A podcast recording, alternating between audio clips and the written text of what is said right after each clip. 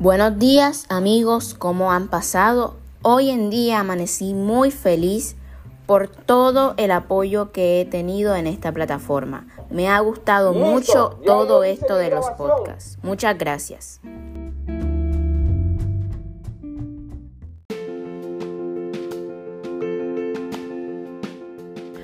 Muy buenos días. Hoy les vengo a presentar un podcast con nuestra invitada, la señora Lelis Flores, funcionaria de la Dirección de Impuestos y Aduanas Nacionales, y nos va a explicar sobre los efectos de la pandemia en el sector económico. Muy buenos días, Natalie. Encantada de estar aquí contigo compartiendo esta información. ¿Considera usted que la pandemia ha afectado el sector económico en Colombia? Evidentemente lo ha afectado mucho. Eh, debemos tener en cuenta que a, raíz de la pandemia, el gobierno nacional eh, debió ordenar el confinamiento o cuarentena de las personas para prevenir los contagios masivos con la enfermedad. Y esto ha afectado muchísimo a las empresas que dependen mucho de la asistencia del público o de las personas en sus lugares de negocio. Entonces, sí se ha visto muy afectado. ¿En qué medida considera que ha sido afectado? En gran medida, en gran medida porque las personas al estar encerradas en casa, al estar aisladas de los negocios, eh, no consumen lo mismo que consumían antes. Además, muchos restaurantes especialmente se han visto muy afectados por la forma de contagio de la enfermedad. Eh, se contagia de una manera muy fácil, muy rápida y la gente siente temor de consumir o comprar eh, cosas y llevar a casa, de manera que ha habido eh, una restricción en el consumo de las personas y de los hogares. ¿De qué forma el gobierno puede ayudar a la recuperación económica del país? El gobierno siempre ha estado preocupado eh, porque las empresas se mantengan, porque de esto también depende el empleo de las personas y el sostenimiento de los hogares colombianos.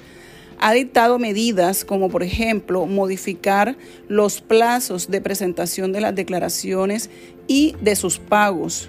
También ha dispuesto unos fondos que consiguió a nivel internacional los ha dispuesto en los bancos para que los empresarios puedan acceder a ellos y tengan dinero suficiente para pagar sus nóminas, eh, cubrir sus gastos y costos y puedan permanecer mientras superamos esta situación tan difícil. ¿Cómo puede el sector económico colaborar para que la pandemia no lo siga afectando? Hay unos protocolos de bioseguridad que los empresarios deben seguir y cumplir cabalmente. Esto con el fin de seguir controlando el contagio del COVID-19, porque si nos desbocamos y los contagios aumentan, podemos tener un retroceso en, lo que ya hemos conseguido, en los avances que hemos logrado para la reactivación de la economía. Entonces, los empresarios deben seguir cabalmente esos protocolos en la asistencia de sus clientes especialmente y poder seguir con el control de la pandemia y así el sector económico pueda seguir reactivándose paulatinamente. ¿Cree posible que el sector económico se pueda recuperar a corto plazo? Claro que sí. Como decía anteriormente, si todos somos obedientes de estos protocolos de bioseguridad, va a ser un proceso lento, pero se va a dar con seguridad. Así que debemos todos contribuir a que esto se dé en el tiempo. En la medida en que nosotros seamos estrictos en el cumplimiento de estas medidas, asimismo será el tiempo de reactivación de nuestra normalidad y del sector económico. Y por último, ¿Cómo haríamos nosotros como personas para apoyar a la recuperación del sector económico en nuestro país?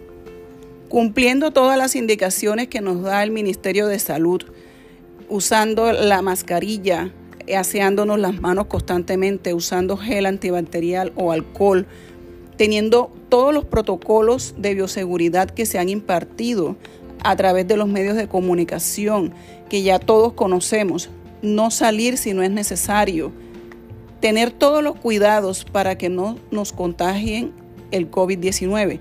De esta manera, cada uno poniendo un grano de arena, podemos lograr la meta fijada y es la reactivación del sector económico y la recuperación de nuestra economía nacional. Todos juntos podemos.